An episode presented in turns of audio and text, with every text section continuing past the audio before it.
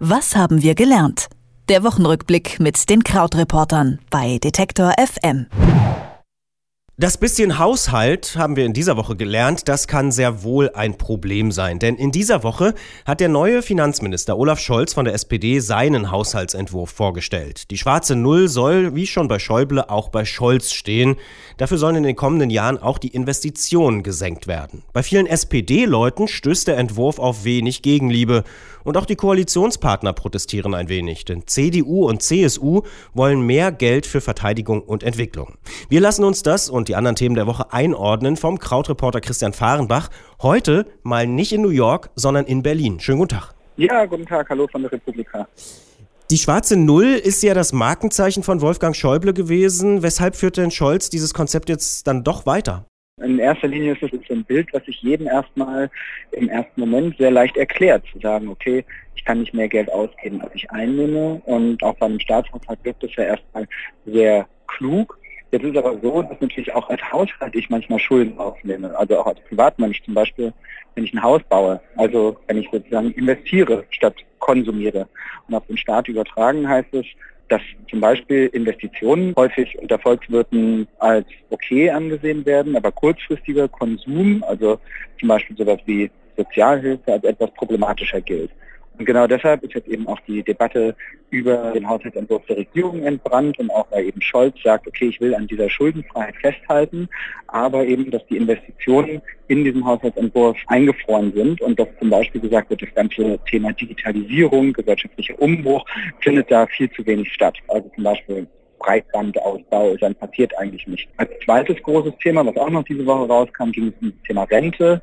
Ähm, da hat man jetzt gesagt, um die Zukunft sicherer zu machen, soll es eine neue Kommission geben, also in der sitzen dann Politiker, Gewerkschafter, Arbeitgeber, Wissenschaftler. Also da ist dann irgendwie schon so der nächste Streit am Horizont erkennbar. Das ist natürlich auch eine Mammutaufgabe. Das Thema Haushalt hat in dieser Woche aber nicht nur im Bundestag eine Rolle gespielt, sondern auch in Europa. Insgesamt sollen da 1300 Milliarden Euro verteilt werden. Das kann man sich kaum vorstellen.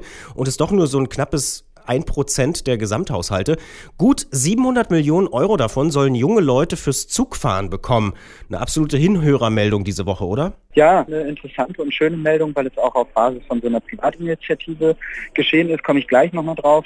Vorher würde ich gerne so den Kardinalfehler im Radio begehen und äh, ein bisschen nochmal erzählen, was wir da für Zahlen haben. Also diese 1300 Milliarden, von denen du gesprochen hast, klingt natürlich erstmal viel, aber im EU-Haushalt ist es eben so, dass der auch für sieben Jahre gilt. So, und jetzt habe ich eben gesagt, in Deutschland sind es 340 Milliarden für ein Jahr.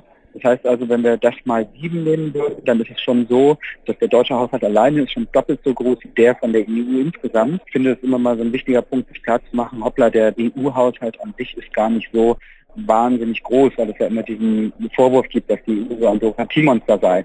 Also das vielleicht so als erste Lektion, die ich da diese Woche ganz interessant fand. Und das zweite, hast du schon gesagt, die 700 Millionen Euro, die für dieses Interrail-Projekt ausgegeben werden. Und da ist es eben so, dass es jetzt schon ab Juni ein Pilotprojekt geben soll, bei dem sich dann 18-jährige EU-Bürger für äh, ein Interrail-Pass bewerben können. 15.000 soll es in dem Pilotprojekt geben. Interrail für diejenigen, die das nicht selber gemacht haben, funktioniert im Prinzip so, dass man einen europaweiten Gratiszugfahrschein hat für einen Monat, meistens abgesehen vom eigenen Land. Und da ist eben die Idee zu sagen, dass das, wenn das den Leuten gratis zur Verfügung gestellt wird, natürlich so ein ganz starkes, so eine ganz starke Aktion ist, die Identifikation mit Europa sehr fördern wird. Und was immer so das große Vorbild ist, was ja in der Geschichte sehr stark das Bild vieler Menschen von Europa geprägt hat, sind diese Erasmus-Austausche unter Studenten. Und man hofft sich jetzt eben, dass mit diesem Interrail-Angebot das Gleiche passiert. Jetzt haben wir am Anfang über Berlin gesprochen, dann über Brüssel. Jetzt kommen wir nochmal zurück nach Berlin, denn du bist in Berlin bei der Republika und entschuldigen uns auch an dieser Stelle schon mal ein bisschen für die Soundqualität, aber offensichtlich ist es bei der Republika nicht so gut, gutes Handynetz zu bekommen. Deswegen sorry dafür. Aber in Berlin treffen sich eben auf der Republika viele Menschen, die sich mit dem Internet im Allgemeinen, sozialen Medien und digitaler Gesellschaft beschäftigen. Du selbst vor Ort, was bleibt denn für dich so hängen von der Republika 2018? Was auf jeden Fall auffällt und unter dem Strich bleibt und vom ersten Tag an mir auch aufgefallen ist, dass es sehr viele sehr politische Gespräche gab. Also ganz am Anfang, nach der offiziellen Begrüßung, gab es Dana Boyd, die über die Macht von Algorithmen gesprochen hat, wo es darum ging, wie es zum Beispiel auch rechten Gruppen gelingt, die Algorithmen von Facebook so für ihre Zwecke zu nutzen, dass das ihre Geschichten in den, in den Mainstream und in die breite Debatte schaffen.